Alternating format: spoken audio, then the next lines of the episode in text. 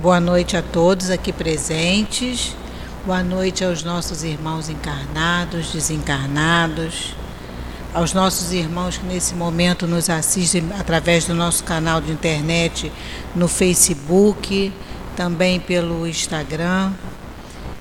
Que Jesus possa nos abençoar mais uma vez, nos inspirar, que possamos sentir a Sua presença, a nos envolver, para que nós nos sintamos mais calmos, serenos, mais receptivos para recebermos essa semente, essas sementes que hoje nos serão trazidas pelo nosso querido Givaldo, que vai dar continuidade ao estudo do Evangelho, e nós estamos no capítulo 13 que a vossa mão esquerda não saiba o que dá a vossa mão direita.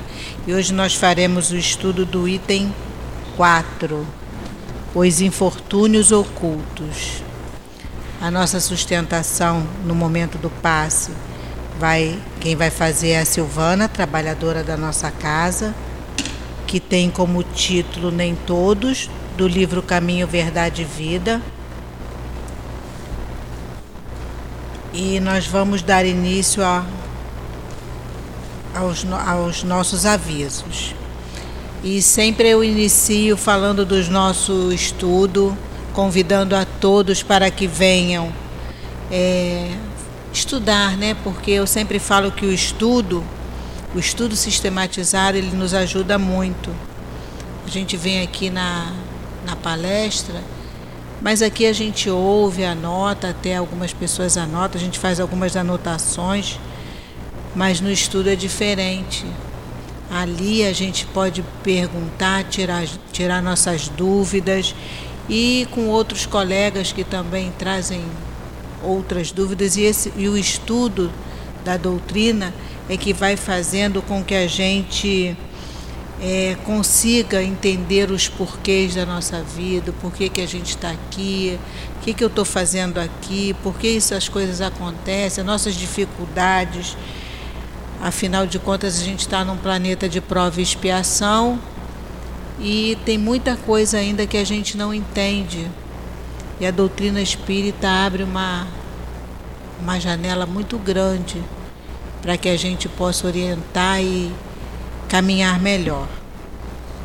A gente tem também o atendimento fraterno. O atendimento fraterno é uma conversa e ele tem como objetivo esclarecer as pessoas que chegam à casa espírita, é, buscando resposta né, para as nossas dificuldades, para nossas aflições. E essa conversa é sempre com base no princípio do Evangelho e na doutrina espírita.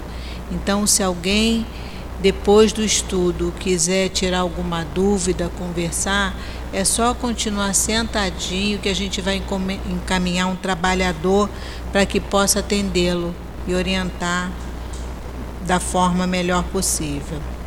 A gente tem a nossa livraria e eu tenho aqui um aviso para que eu possa mostrar esse livro Focos de Luz é um livro de mensagens de espírito diversos, altivo Panfiro.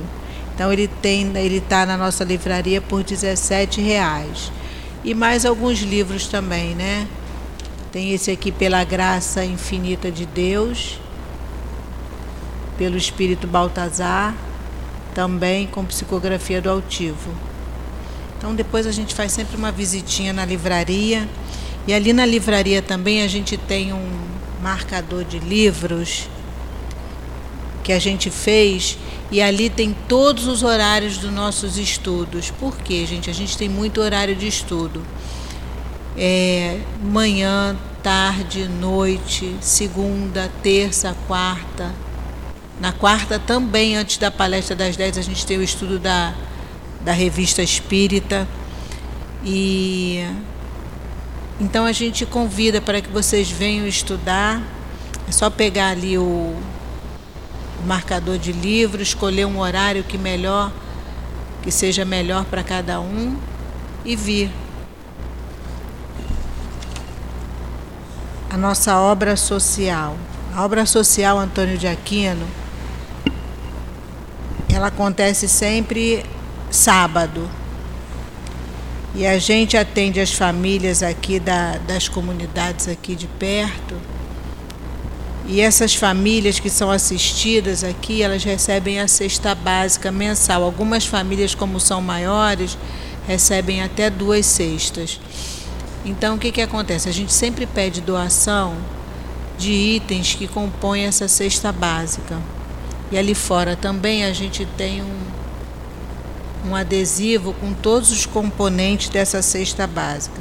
Então é arroz, é feijão, macarrão, óleo de soja, sal. Então a gente pede sempre a contribuição de vocês para que a gente para que possa para que a gente possa, né, continuar esse trabalho de, da, da ajuda da cesta básica. Vou pedir que vocês, se puderem, por favor, coloquem o celular no modo vibra ou no modo silencioso. Se precisar atender, é, pode ir ali fora para atender sem problema nenhum. É que quando o celular toca, ele normalmente tira a atenção de todo mundo, né? E como a gente aqui nós vamos fazer o estudo, são 50 minutos e a gente, é, já que a gente chegou até aqui, depois de um dia turbulento, de um dia muitas vezes problemático, e a gente consegue chegar aqui, então a gente dedica esse tempo para a gente. A gente desliga o celular, se desliga de quem está lá fora, dos nossos problemas e pede a ajuda desses guias que já estão aqui na casa, que chegam aqui bem cedinho, preparam esse ambiente para nos receber, para que a gente possa é, também estar tá ligado no estudo que sempre ajuda muito, sempre ajuda muito. Se a gente fica a, sentado aqui, o corpo aqui e a cabeça lá fora, nos problemas lá de fora, a gente não está dando abertura para que esses espíritos que estão aqui nos ajudem. Então vamos dar esse tempinho para a gente. E eu vou iniciar fazendo a leitura do livro da leitura do, capi, do capítulo 105, nem todos, do livro Caminho, Verdade e Vida. E aconteceu que, quase oito dias depois destas palavras, tomou consigo a Pedro, a João e a Tiago e subiu ao monte a orar. Esse é um versículo que está no Evangelho de Lucas, capítulo 9, versículo 28. E Emmanuel nos diz assim: Digna de notar-se a atitude do Mestre, convidando apenas Simão e os filhos de Zebedeu para presenciarem a sublime manifestação do monte. Quando Moisés e outro emissário divino estariam em contato direto com Jesus aos olhos dos discípulos. Por que não convocou os demais companheiros? Acaso Felipe ou André não teriam prazer na sublime revelação? Não era Tomé um companheiro indagador, ansioso por equações espirituais? No entanto, o mestre sabia a causa de suas decisões e somente ele poderia dosar convenientemente as dádivas do conhecimento superior. O fato deve ser lembrado por quantos desejem forçar a porta do plano espiritual. Certo, o intercâmbio com esse ou aquele núcleo de entidades do além é possível, mas nem todos estão preparados, a um só tempo, para a recepção de responsabilidades ou benefícios. Não se confia imprudentemente um aparelho de produção preciosa cujo manejo dependa de competência prévia ao primeiro homem que surja, tomado de bons desejos. Não se atraiçoa impunemente a ordem natural. Nem todos os aprendizes estudiosos receberão do além, num pronto, as grandes revelações. Cada núcleo de atividade espiritualizante deve ser presidido pelo melhor senso de harmonia esforço e afinidade. Nesse mistério, além das boas intenções, é indispensável a apresentação da ficha de bons trabalhos pessoais. E no mundo, toda a gente permanece disposta a querer isso ou aquilo, mas raríssimas criaturas se prontificam a servir e a educar-se. Vamos agora fechar os nossos olhos. Deus, nosso Pai, Jesus, nosso Mestre irmão querido, mais uma vez, Senhor, nos encontramos aqui na tua casa para estudar o teu Evangelho. Que possamos, agradecidos que estamos, a esses espíritos, ao nosso querido altivo, Dr. Herman, Baltazar, Antônio de Aquino e a tantos outros espíritos queridos que formam a coluna que sustentam a nossa casa. Te pedimos que nos ampare que ampare o nosso irmão Givaldo, que vai trazer o estudo na noite de hoje, que ele possa ser intuído por seus mentores, que a nossa Silvana, também na hora da sustentação, possa estar ligada ao seu guia espiritual.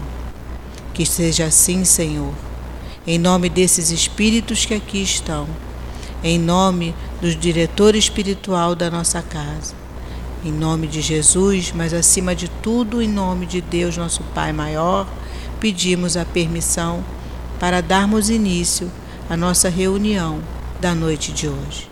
Graças a Deus.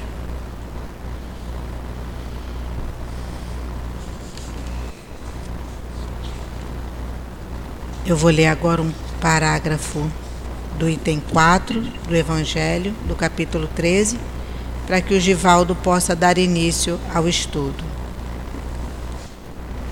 Os infortúnios ocultos. Nas grandes calamidades, a caridade se manifesta e surgem generosos movimentos para reparar os desastres. Porém, ao lado desses desastres gerais, existem milhares de desastres particulares que passam despercebidos como o de pessoas em seus leitos de dor, sem se queixarem. São esses infortúnios discretos e ocultos que a verdadeira generosidade sabe descobrir sem esperar que venham procurar ajuda. Givaldo, bom estudo.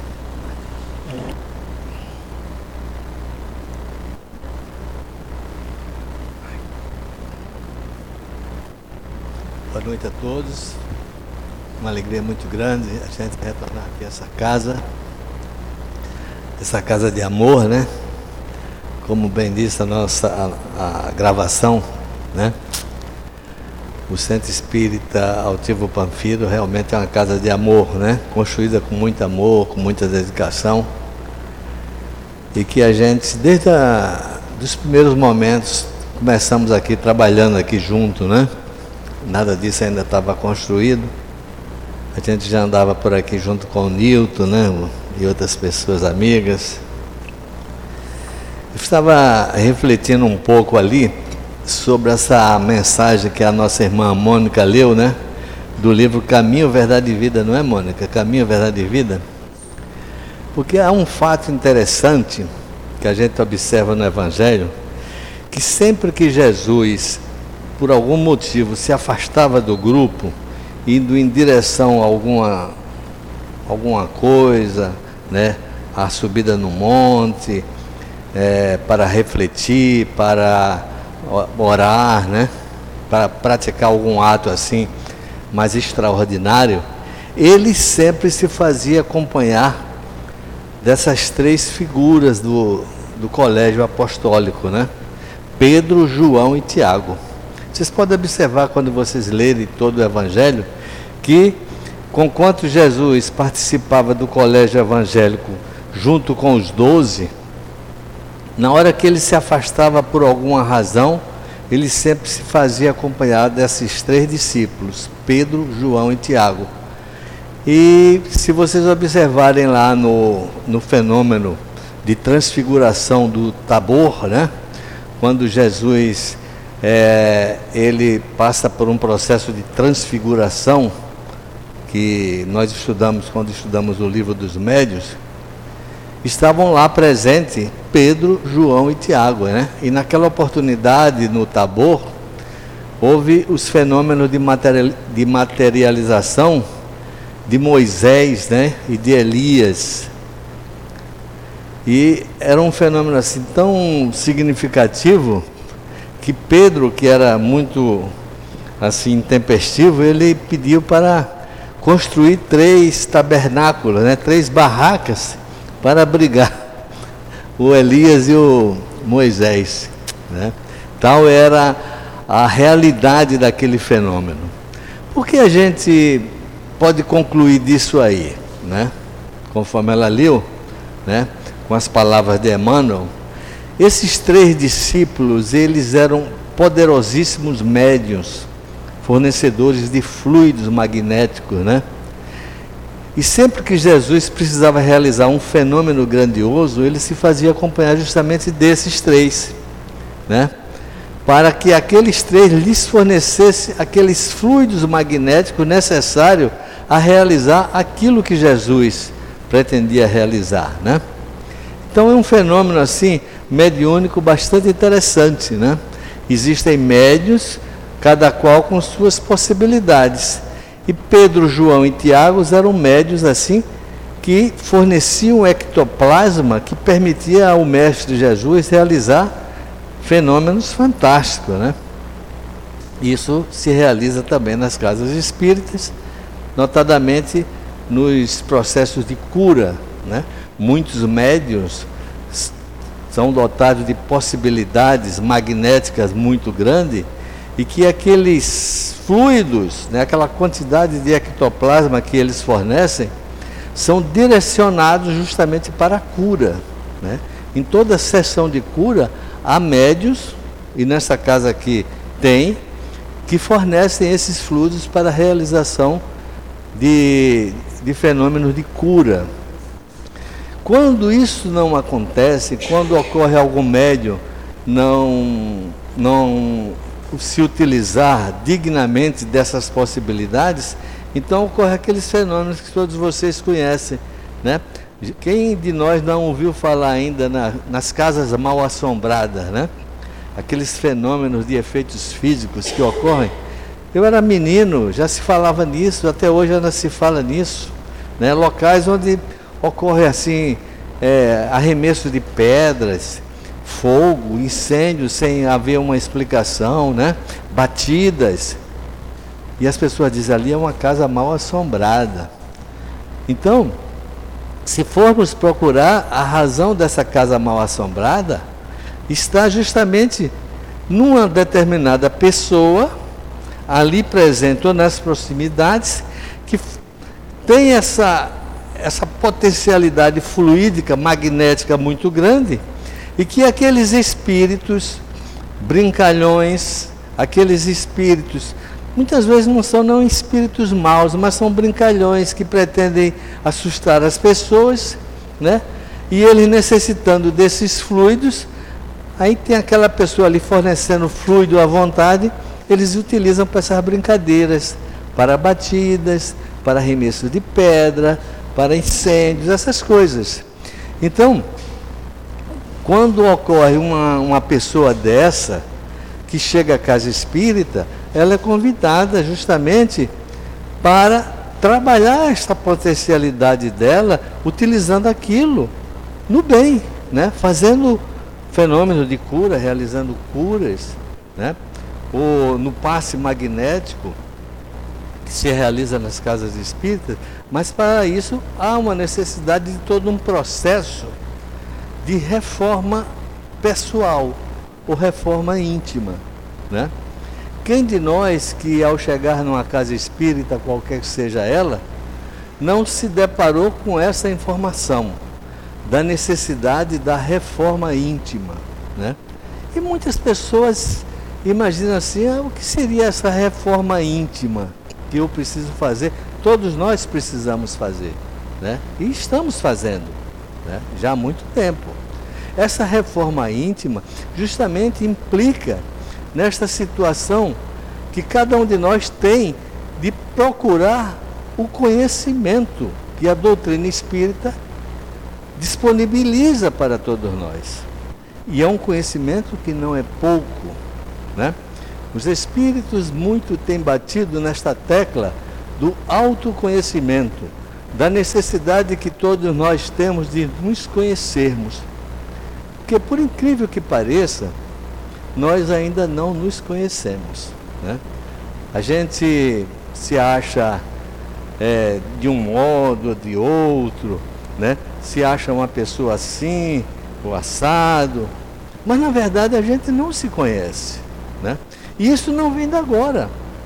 Desde lá na Grécia Antiga, na Grécia Clássica, que no pórtico de entrada da cidade de Delfos está escrito assim: Ó oh homem, conhece-te a ti mesmo.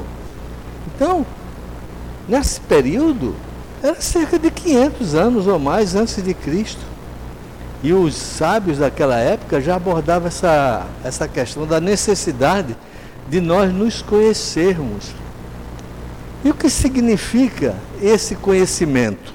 Né? O que significa para nós nos conhecermos?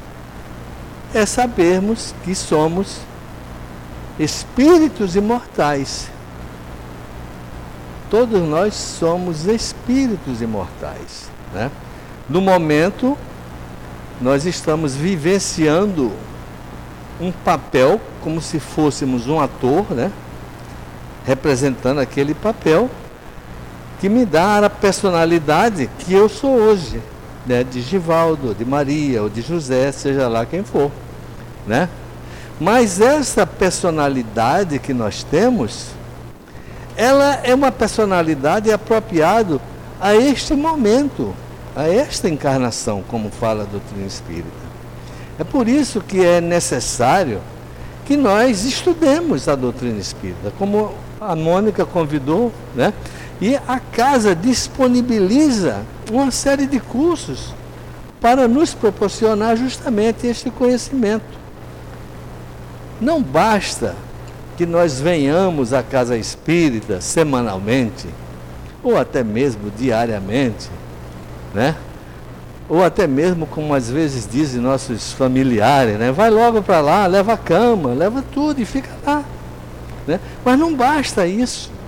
É necessário que nós estudemos a doutrina espírita. A gente não para nunca de estudar a doutrina espírita.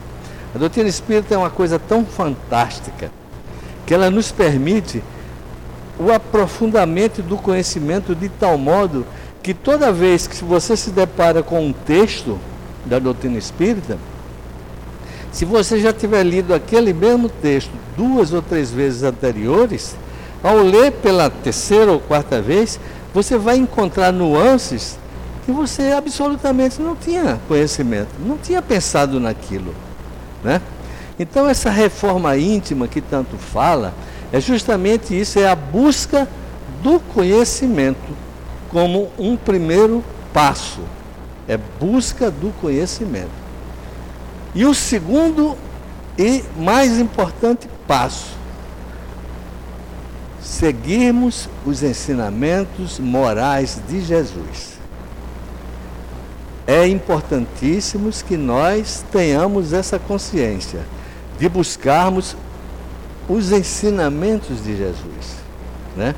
E os ensinamentos de Jesus contidos nos quatro evangelhos, ele nos proporciona essa condição de buscarmos aquilo que é mais sublime, né, que é mais importante que a gente conheça. Quando Allan Kardec trouxe à luz esta obra que a gente vai estudar hoje, o Evangelho segundo o Espiritismo, já lá na introdução ele fala muito claramente, né? Eu vou ler para vocês, porque é um assunto que me toca muito de perto.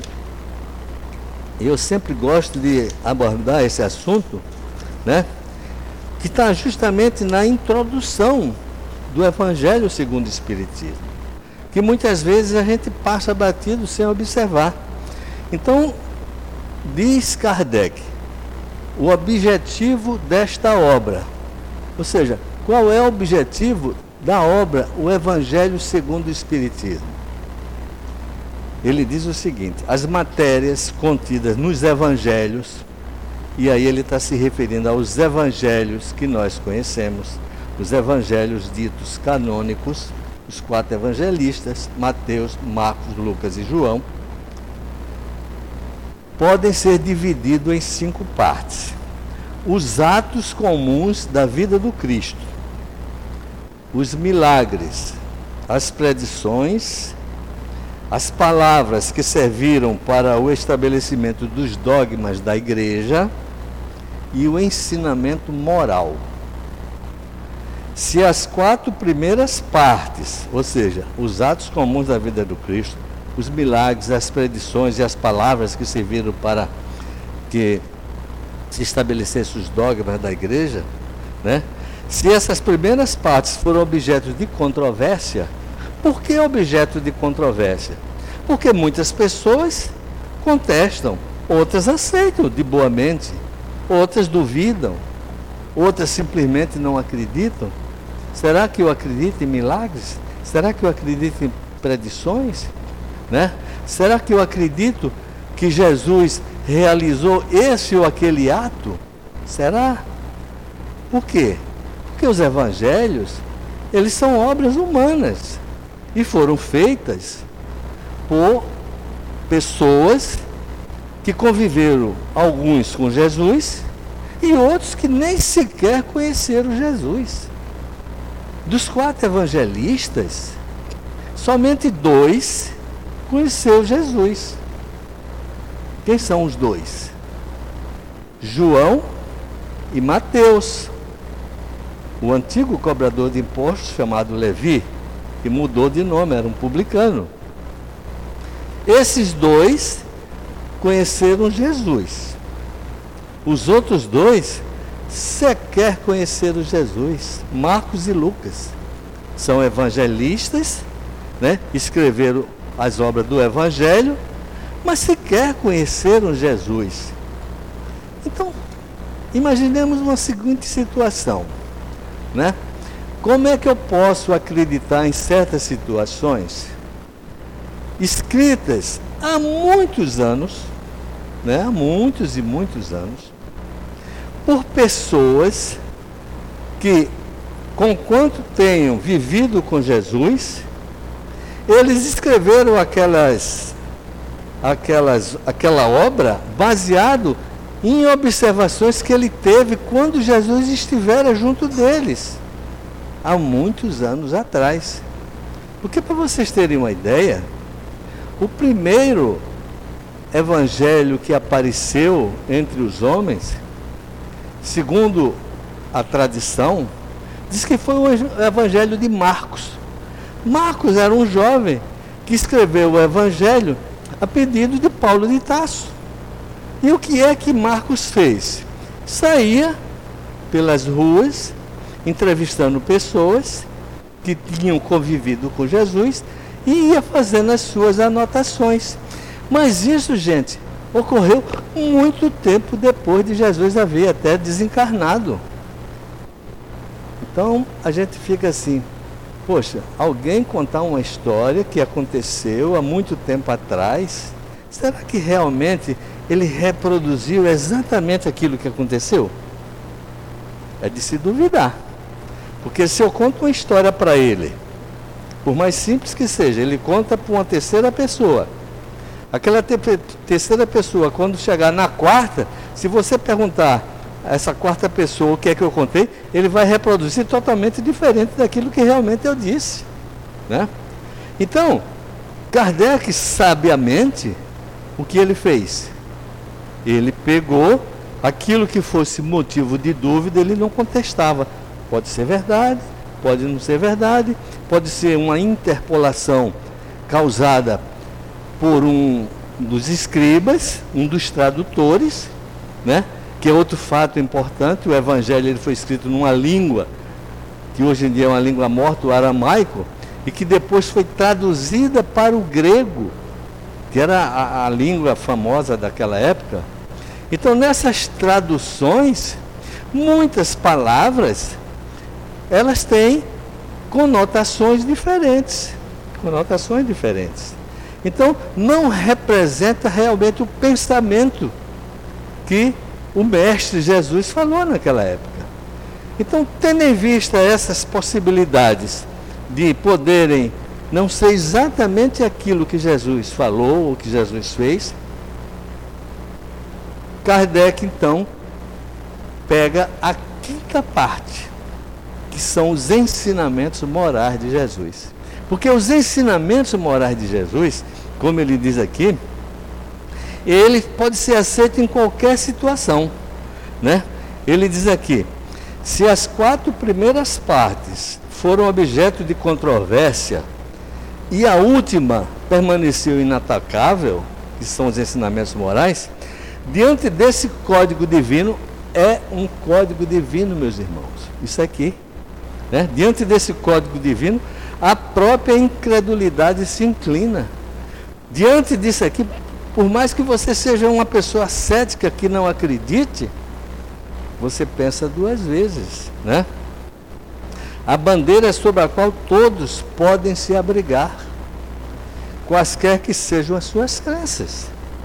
Independente de que religião você professe, diante das informações trazidas pelo Mestre Jesus dos ensinamentos morais, ele é aceito como verdadeiro, não tem como escapar, né? Porque esses ensinamentos morais jamais foi motivo de disputas religiosas, levantadas sempre por toda parte por questões de dogmas, que são dogmas, né? Que são dogmas. Muito se fala em dogma e às vezes as pessoas não se deu ainda o trabalho de irem lá no dicionário fazer uma pesquisa o patrono desta casa, o senhor Altivo, uma das primeiras aulas que ele deu para mim, ele disse o seguinte, num, num, grupo de estudo, não foi exatamente diretamente para mim, foi num grupo de estudo, né? Quando eu comecei lá nos idos de 90 e pouco.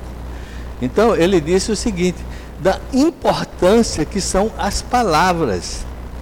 Todos nós temos que que, diante de uma determinada informação, procurarmos entender aquilo que está querendo passar para nós. Procurar entender o sentido real daquela palavra. Então, dogma. Dogma é uma palavra que significa uma verdade de fé. Você acredita porque é um dogma aceito pela igreja. Então, quando a igreja impõe que o Papa é infalível, isso aí é um dogma. É um dogma da igreja. Mas a gente que raciocina fica pensando assim, poxa, mas o Papa é um homem como eu. É um homem que nasceu de uma mulher, que foi criança, que se criou, que é um ser humano, igual a todos nós. Porque ele agora é Papa, ele é infalível. E ele foi papa como? Aí a gente começa a ver, quando a gente vê os concílios, né? os colégios cardinalícios para a eleição do Papa, tem até aquele negócio da. Quem não se lembra da fumaça, né? Saiu fumaça branca, nós temos Papa. Então, aquilo ali, os cardeais da igreja, né? Os cardeais, entre si, eles articulam-se politicamente entre eles para eleger fulano ou beltrano como papa. E muitas vezes, né, e muitas vezes aquele não quer nem ser papa. Mas as pessoas que fazem parte daquele colégio entendem que aquela pessoa merece ser papa. Ele é tão bonzinho, eu gosto muito dele. Ele fez uma obra tão bonita assim, eu achar. Gente, isso é motivo para você ser infalível? Todos nós somos pecadores, gente. Todos nós passamos por dificuldades, né? Todos nós vive, vivemos num planeta de provas e de expiações. E quem quer que esteja aqui, está aqui porque precisa passar por essas tribulações. E eu já estou entrando aí no estudo de hoje dos infortúnios ocultos, né? Então essa obra que Kardec trouxe para nós é justamente baseado nesses ensinamentos morais de Jesus, né? Não mais naquelas outras situações que podem ter sido verdade ou não. Eu pergunto a vocês, que me interessa saber se Jesus foi crucificado de cabeça para baixo ou de cabeça para cima. Tem algumas teorias que dizem que Jesus foi crucificado de cabeça para baixo. Que me interessa isso? Que me interessa isso? O que isso vai me acrescentar? Nada. Para nós que somos espíritas, o corpo tem o seu papel extremamente importante, porque é uma ferramenta de trabalho, de progresso. Nós necessitamos do corpo para envidar o nosso progresso espiritual. Então nós temos que cuidar do corpo, mas também cuidar do espírito. Tem uma mensagem aqui no Evangelho sobre isso: cuidar do corpo e cuidar do espírito. Mas, gente, uma vez que o corpo morre, acabou. Acabou. O corpo humano, ele basicamente, tá gente? Basicamente, ele é composto de seis elementos químicos. Tem outros elementos químicos, mas em proporcional pequena. Vamos dizer assim que 97% do nosso corpo é composto de seis elementos. Quando você tem o hidrogênio e o oxigênio com um percentual muito grande no nosso corpo. Muitas pessoas, é, está muito na moda hoje em dia, tem aquele prazer, até por certo orgulho, né? Ah, eu prefiro ser queimado, né? É, como é que chama? É cremado, né? Cremado. Tem até um cemitério lá no Caju de cremação. Então, muitas pessoas preferem ser cremados. E as cinzas do meu corpo eu vou depositar no pé de uma árvore que eu gosto muito, lá no meu quintal. Ou eu jogo no mar, como tem muito. Quanta bobagem, gente. Quanta bobagem. Nosso corpo é mais de 70% de água.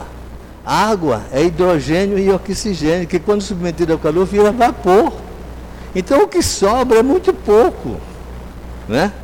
dos outros elementos, do tecido ósseo, etc. Então, a doutrina espírita nos liberta dessas bobagens, né? Dessas bobagens, de ficar apegados a essas coisas. É importante que a gente cuide do corpo, cuide da nossa saúde, cuide da nossa higiene, façamos o melhor pelo nosso corpo, que nós procuremos repousar, que nós procuremos nos alimentar adequadamente, que, enfim, é tudo importante como um instrumento de trabalho. Mas uma vez que chegou o momento da desencarnação, sobra o espírito. Esse sim, que é o mais importante, né? E esse espírito que sobrevive ao corpo, isso é um dos pilares da doutrina espírita, né? A sobrevivência da alma, ele continua exatamente como nós somos. Então, quando nós desencarnarmos, e nós vamos desencarnar um dia, e eu tenho certeza que todos nós sabemos disso, a gente, ao passar para uma situação de desencarnados, nós vamos continuar sendo a mesma pessoa que éramos antes. Exatamente igual, não vai mudar absolutamente nada. Eu vou continuar com a mesma mania, com as mesmas rabugices, né? Tudo igualzinho com as coisas que eu tenho de bom, com as coisas que eu, não tenho de bom. Vai continuar do mesmo jeito, né? Então nós precisamos é justamente trabalhar esse aspecto, né? Através dos conhecimentos que a doutrina espírita nos traz e dos ensinamentos que o Cristo passou. Se o Cristo, que é o maior espírito, o espírito mais perfeito que Deus nos deu para servir de modelo e guia questão 625 do Livro dos Espíritos. Né? Quando Kardec pergunta aos espíritos superiores, né? Qual o espírito mais perfeito que Deus nos deu para servir de modelo e guia? E ele responde assim: Vede Jesus. Então Jesus é o nosso modelo, é o nosso guia, né? E quando nós da doutrina espírita seguimos a Jesus, nós seguimos a, o Jesus lá do início, né? Nós não seguimos a Jesus do catolicismo. Nós seguimos a Jesus como esse ser mais perfeito. O Jesus que existe em outras denominações ditas cristãs são, é um Jesus que é preso a certos dogmas, a certas situações que podem ser ou não podem ser verdades. Né? Eu não estou aqui falando, eu tenho origem católica. Minha mãe era da Irmandade de Maria, né? A religião católica fez um trabalho fantástico ao longo da sua história. A religião evangélica, a mesma coisa. Muitas obras de beneficências que ela tem realizado, mas vivem presa a certos dogmas que a gente já não aceita. Por isso que a doutrina espírita é uma doutrina de raciocínio. A gente não crê porque alguém disse que é assim ou que é assado. A gente crê porque o nosso raciocínio aceita aquilo como verdade. Então, eu me sinto convencido. E depois que eu me sinto convencido, não existe outra explicação que eu possa aceitar porque eu jamais poderei aceitar uma situação em que eu, ao desencarnar, ou eu, ao morrer, se eu tenho sido uma boa pessoa, eu vou para o céu. Se eu tenho sido uma má pessoa, eu vou para o inferno de, de sofrimentos eternos. Eu não aceito isso. Nós não aceitamos porque temos a compreensão que as coisas não podem se realizar desse modo. Né? Aí a gente parte para o estudo e hoje em dia já existem pesquisas científicas de alto de alto de alta profundidade que comprova a realidade da imortalidade do espírito. Que comprova a realidade da pluralidade das existências. Que comprova a realidade da existência de Deus. Né? Aí alguém pode dizer, mas Deus, quem já viu Deus? Eu não vi. Né? Mas existe um argumento muito forte que diz que toda obra de um artista, né? Você conhece a, a obra pelo artista. Se existe um, uma obra fantástica de uma pintura, aquilo ali, por trás daquilo, teve um artista que construiu aquilo. Né? Assim Deus. Então, como é que se comprova a realidade de Deus? Justamente pela sua obra. Né? É só observar o universo. Né? Aí, às vezes, os homens, por muito orgulhosos que somos, homens de ciência, eles se aprofundam em determinado estudo e tem deles que passam às vezes uma vida inteira, 40, 50, 60 anos, estudando um determinado vírus, uma determinada molécula química qualquer, e não chega a conclusão nenhuma. E querem entender Deus, né?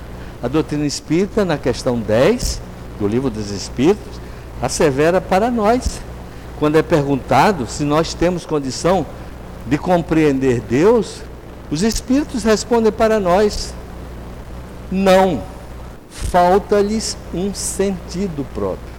Então nós não temos um sentido próprio ainda para ter essa compreensão de Deus. Que sentidos são esses? Nós somos tão limitados de sentido, né? Vocês já observaram isso? Né?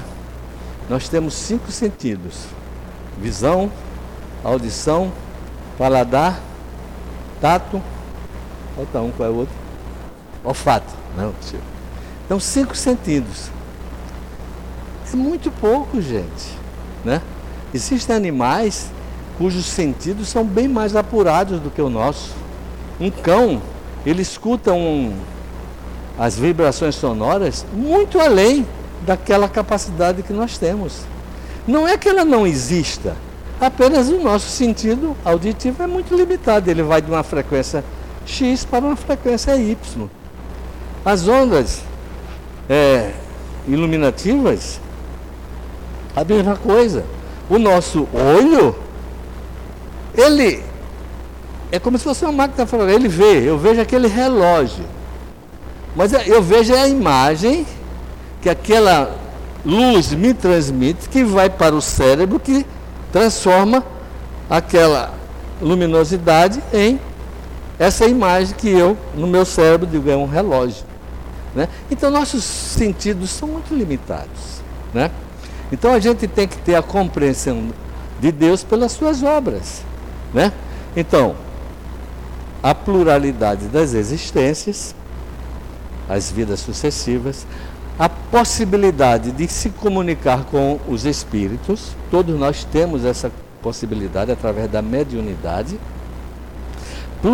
é, pluralidade dos mundos habitados, a unicidade de Deus e a imortalidade da alma. Esses são os cinco princípios da doutrina espírita que nós seguimos.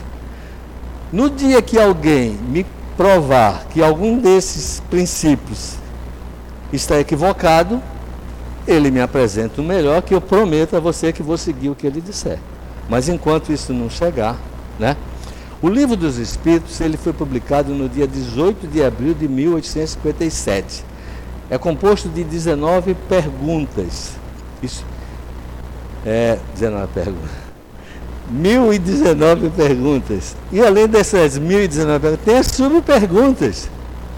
Nunca se encontrou algo que fosse entendido como um furo, vamos dizer assim, entre aspas. Né? Então, por mais que se combata os negadores da doutrina, nunca encontraram nada que discordasse. Né? Então vocês vejam que no dia que me apresentar uma verdade maior, eu prometo seguir, mas enquanto isso não acontecer, né? Mas vamos falar um pouquinho do nosso estudo de hoje. Eu falei tanto, tanto, né? E a gente tem um detalhe na doutrina espírita, tá, meus irmãos? A gente prepara um estudo, mas nunca a gente fala daquilo que a gente preparou, em tese. Quando vocês é, se propuserem a vir para cá, né? Que não existe nenhuma, nenhum mistério nisso, tá? Qualquer um. A doutrina espírita tem essa. A doutrina espírita é fantástica, gente. Cada vez mais eu me apaixono pela doutrina espírita. Porque a doutrina espírita ela não tem sacerdócio. Vocês observaram? Não tem. Se eu, porventura, não pudesse chegar aqui por alguma razão, alguém me substituiria aqui. Não é assim? Na próxima reunião já será uma outra pessoa. Mas já nas demais religiões tem um sacerdote. Ah, o pastor não veio hoje, o pastor está doente, então não vai ter culto. O padre assim. Então é assim, gente. Então qualquer um de nós que se dispuser, né? Pode vir para aqui falar de uma. E eu tenho certeza, e eu tenho certeza, que os que vão ouvir ali vão ficar vibrando para que ele tenha um bom sucesso. Ninguém vai ficar com um sentimento de crítica. Absolutamente nada. Muito pelo contrário, é dando força para aquela pessoa. Né? Então a doutrina espírita tem esse aspecto. Eu falei no início da questão das palavras da importância que são as palavras. Nós precisamos entender o sentido das palavras. Né? Se eu perguntar para vocês o que significa uma palavra formidável, né? a palavra formidável, todo mundo sabe. Mas é formidável é uma coisa boa, não é? Uma coisa formidável, uma comida formidável, um carro formidável, né? Mas nem sempre esta palavra teve esse sentido. Houve época que, em que o sentido da palavra formidável era totalmente contrário. Né? Era uma coisa assim horrorosa. Justamente o contrário.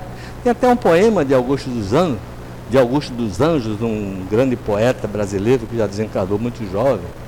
e que como espírito tem trabalhado muito, ele fala assim num, num dos seus poemas, né? Ninguém assistiu ao formidável enterro de sua última quimera. Entendeu? É o horroroso enterro de sua última quimera, de sua última ilusão. Entendeu? Então a palavra tem esse sentido. A gente precisa ter cuidado com as palavras. E o estudo de hoje nos fala aqui no Evangelho, no capítulo 13, item 4, né? Nos fala sobre os infortúnios ocultos.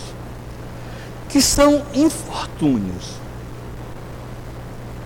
Eu, eu quero que nem todos saibam o que é infortúnio. Eu me deparei com essa palavra, eu era garoto lá na minha cidadezinha, no estado de Sergipe. Já tem muito tempo, né? Porque vocês estão vendo que, né? Isso já passou muito tempo. E eu, garoto, assistindo. Né, garoto, criança é fogo, né? Estava um depoimento de um cidadão que havia cometido um crime. E um advogado, ele era um rábula. O que é o rábula? Rábula é um advogado que não é formado, né? Mas que antigamente havia no Brasil, havia no Brasil muitos rábulas, eram pessoas que tinham conhecimento, embora não fossem formadas, mas que tinham autorização para exercer a profissão de advogado. Então, pejorativamente chamavam ele de rábula, porque ele não é formado. Existia isso com dentista, existia isso com médico, enfim. Né? Então, esse cidadão, ele era negro e era coxo, ele era aleijado. Lá no lá na, naquele momento ali daquela discussão, o advogado da outra parte era um advogado formado mas era também coxo. Aí, esse advogado que não era formado, Rábula, e se referindo àquele outro companheiro que estava do outro lado, ele disse: o companheiro de infortúnio. Nunca esqueci a palavra. Aí o cara, orgulhosamente, respondeu assim: companheiro, não. Eu sou formado e você não.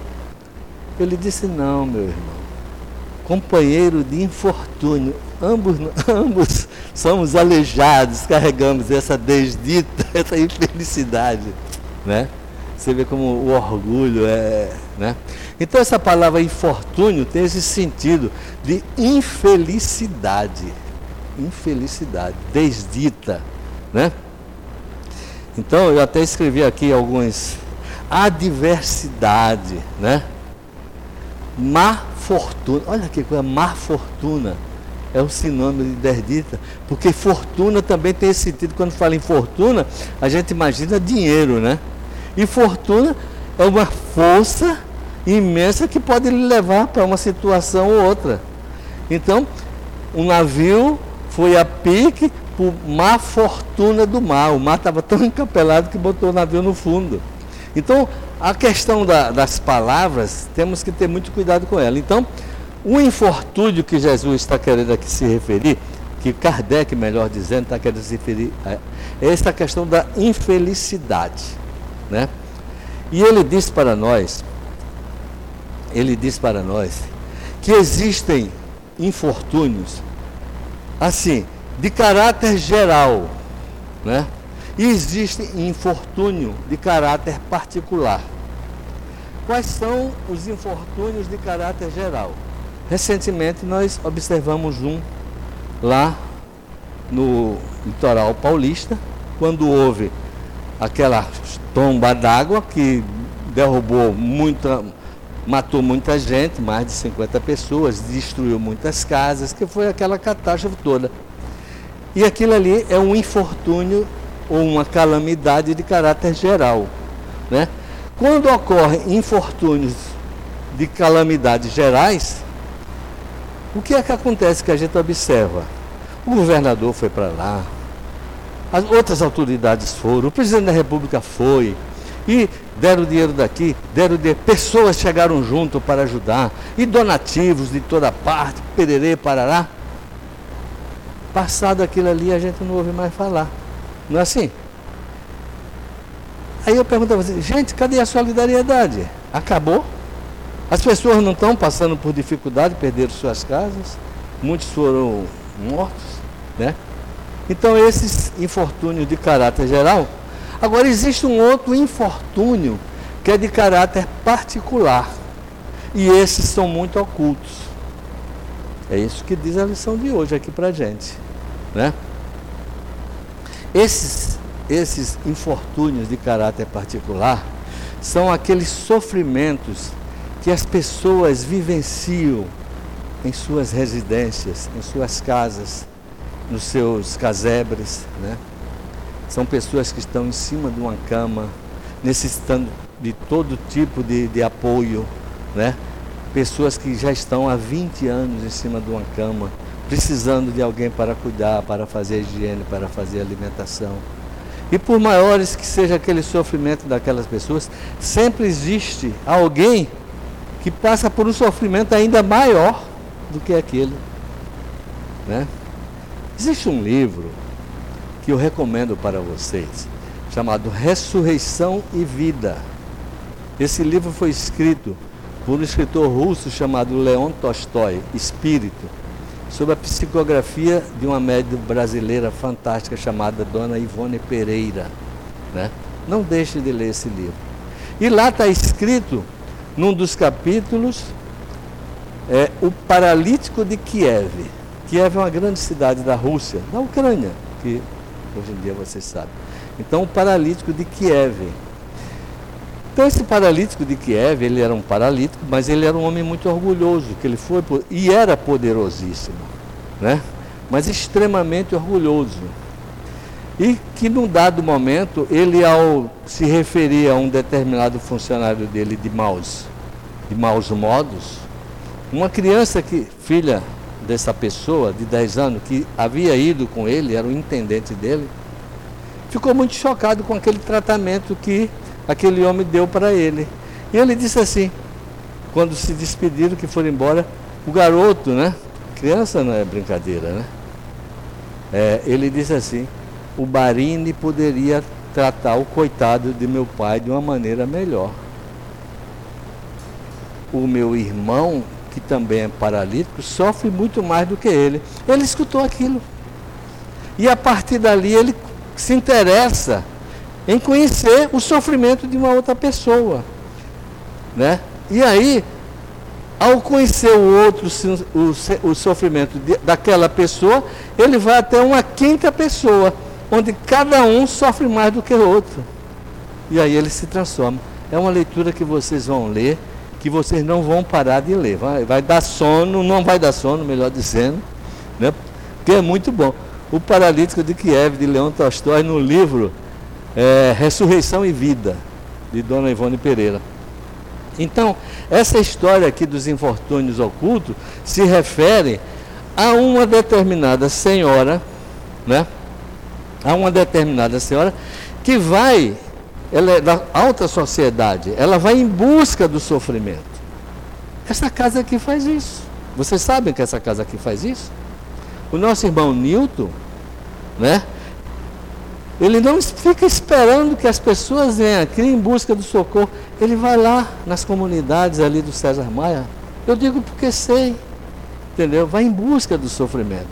Então, vou em busca daquele que está sofrendo ocultamente. Né? Então, diz o texto que uma certa mulher de ar distinto com um traje simples, ainda que bem cuidado, seguida de uma jovem também bem vestida, modestamente, ela entra em uma casa de aparência miserável, onde sem dúvida é conhecida, porque a chegada ela é saudada com respeito. Para onde vai? Sobe até a água furtada, lá mora uma mãe de família cercada de seus filhos pequenos a sua chegada, a alegria aparece em suas faces emagrecidas, é que ela vem acalmar todas as suas dores. Traz o necessário, suavizando por doces e consoladoras palavras. Então vocês vejam, ela além de procurar a pessoa que está em sofrimento, ela ainda traz o benefício material, o alimento, o remédio, seja lá o que for, ainda doces palavras, aconselhamentos, né?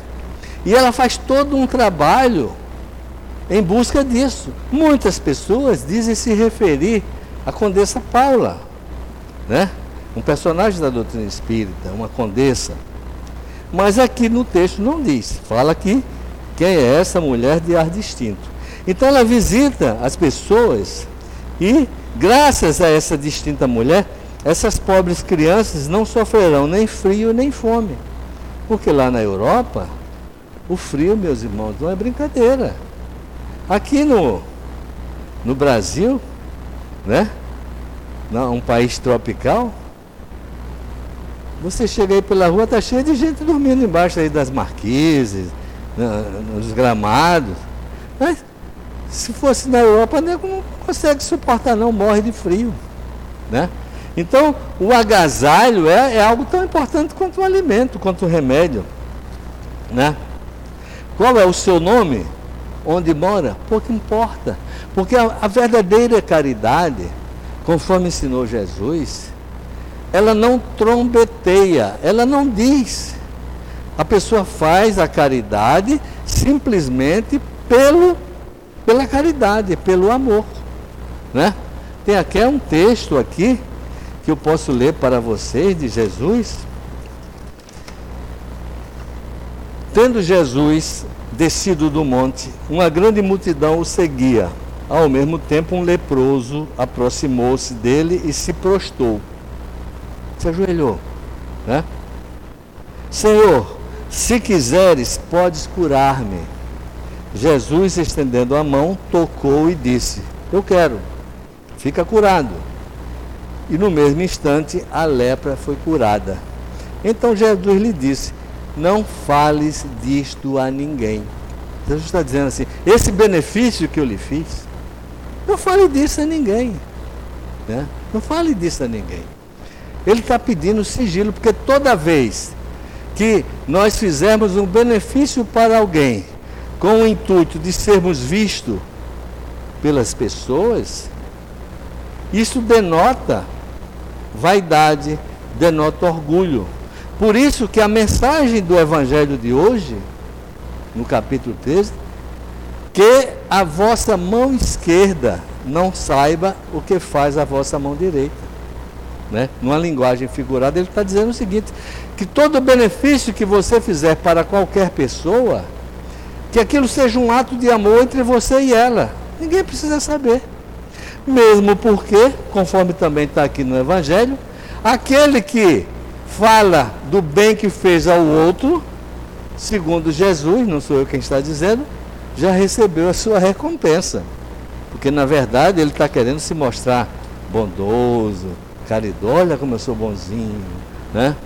Então, gente, todo benefício que é feito deverá ser feito em sigilo, né?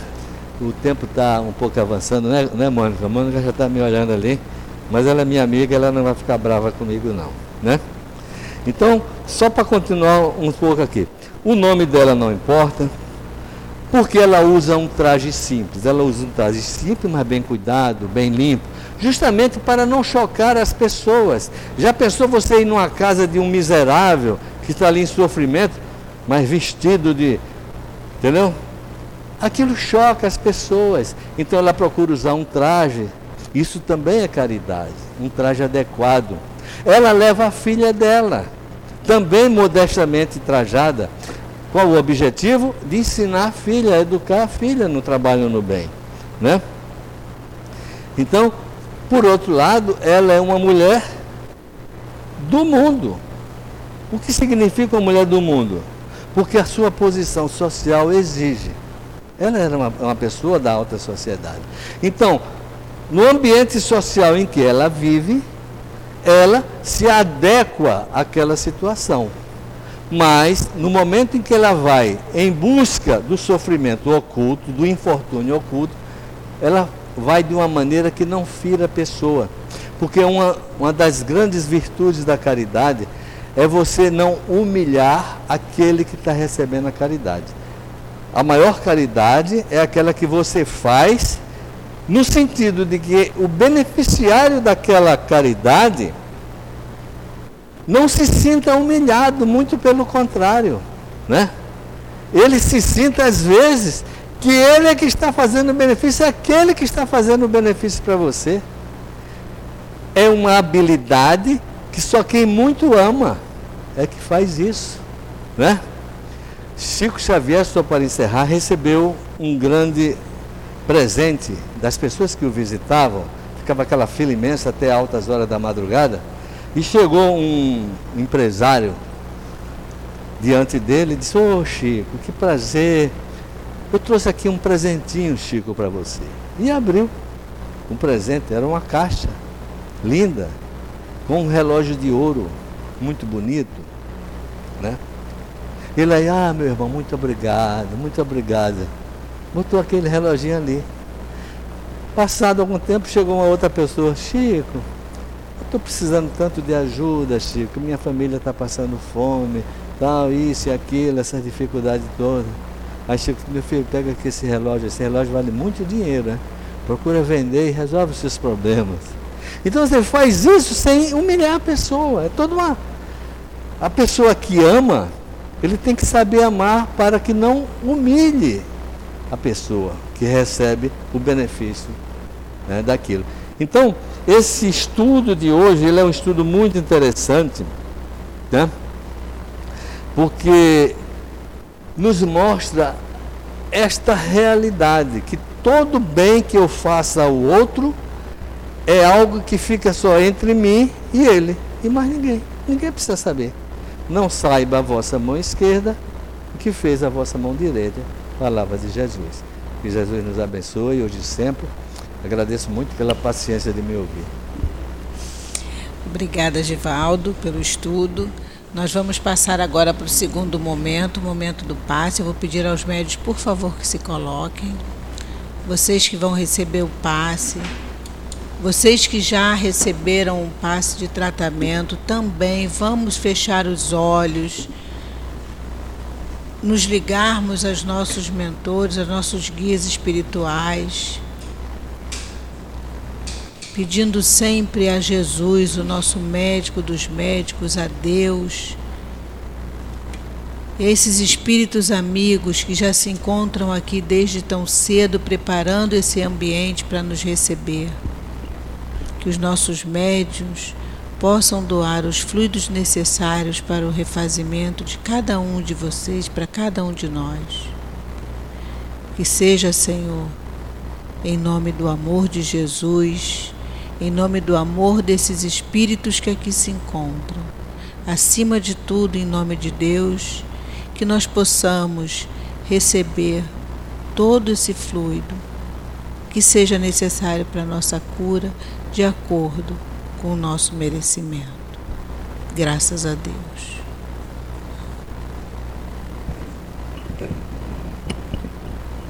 Lição 105. Nem todos. Acreditemos, tenhamos fé. Por que nos afobamos? Por que cobramos tanto do outro? Cada um está a seu tempo entregando o que pode. Nós não estamos nas, na mesma faixa na escala evolutiva.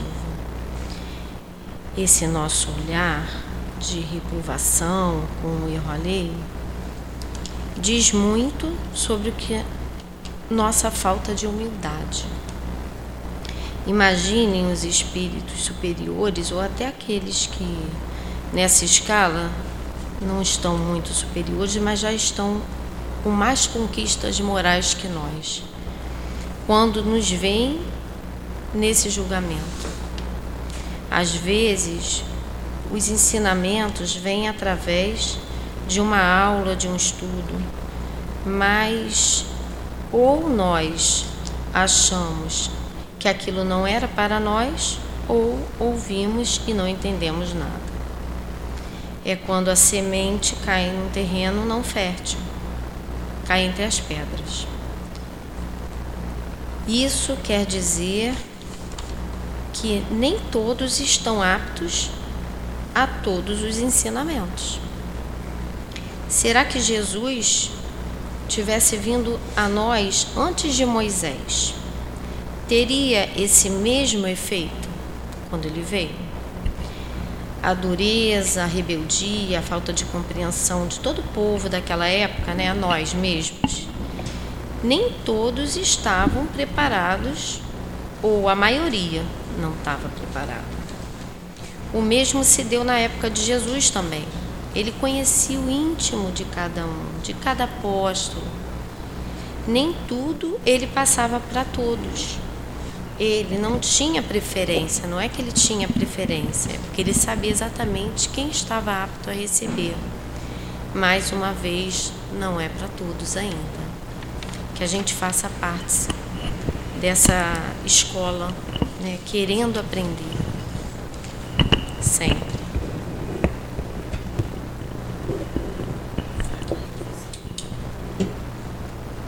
Nós vamos fazer agora, a Edilane vai fazer a leitura agora de uma mensagem que nos foi trazida por um espírito trabalhador da casa.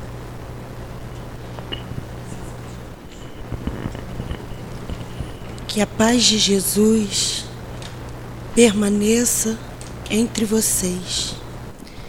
Que a paz e a harmonia permaneça no lar de cada um de vocês que não falte o amor e a compreensão para com o próximo, que saibam lidar cada um com as suas dificuldades, mas que saibam como amenizar as dificuldades diversas ao redor de si, que possam compreender quando o irmão vem em busca do pão e com ele a necessidade de receber um abraço, uma palavra amiga que possa fazê-lo levantar e possa conduzi-lo ao caminho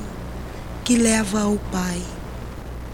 Que todos sigam em alerta fazendo preces um para com os outros, corrigindo-os, disciplinando-os e direcionando-os às tarefas que os fazem crescer, às tarefas que, que, o trarão, que o trarão a cura, que os ajudarão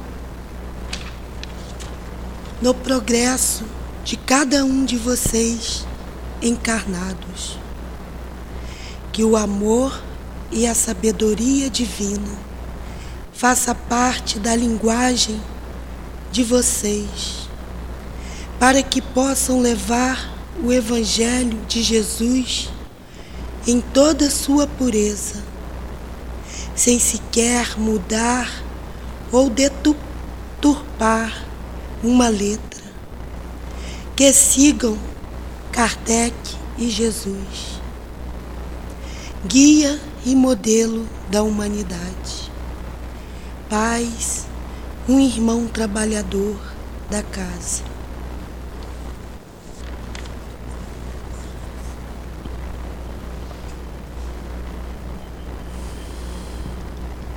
Deus nosso Pai, Jesus, nosso Mestre amigo, irmão tão querido. Espiritualidade amiga da nossa casa.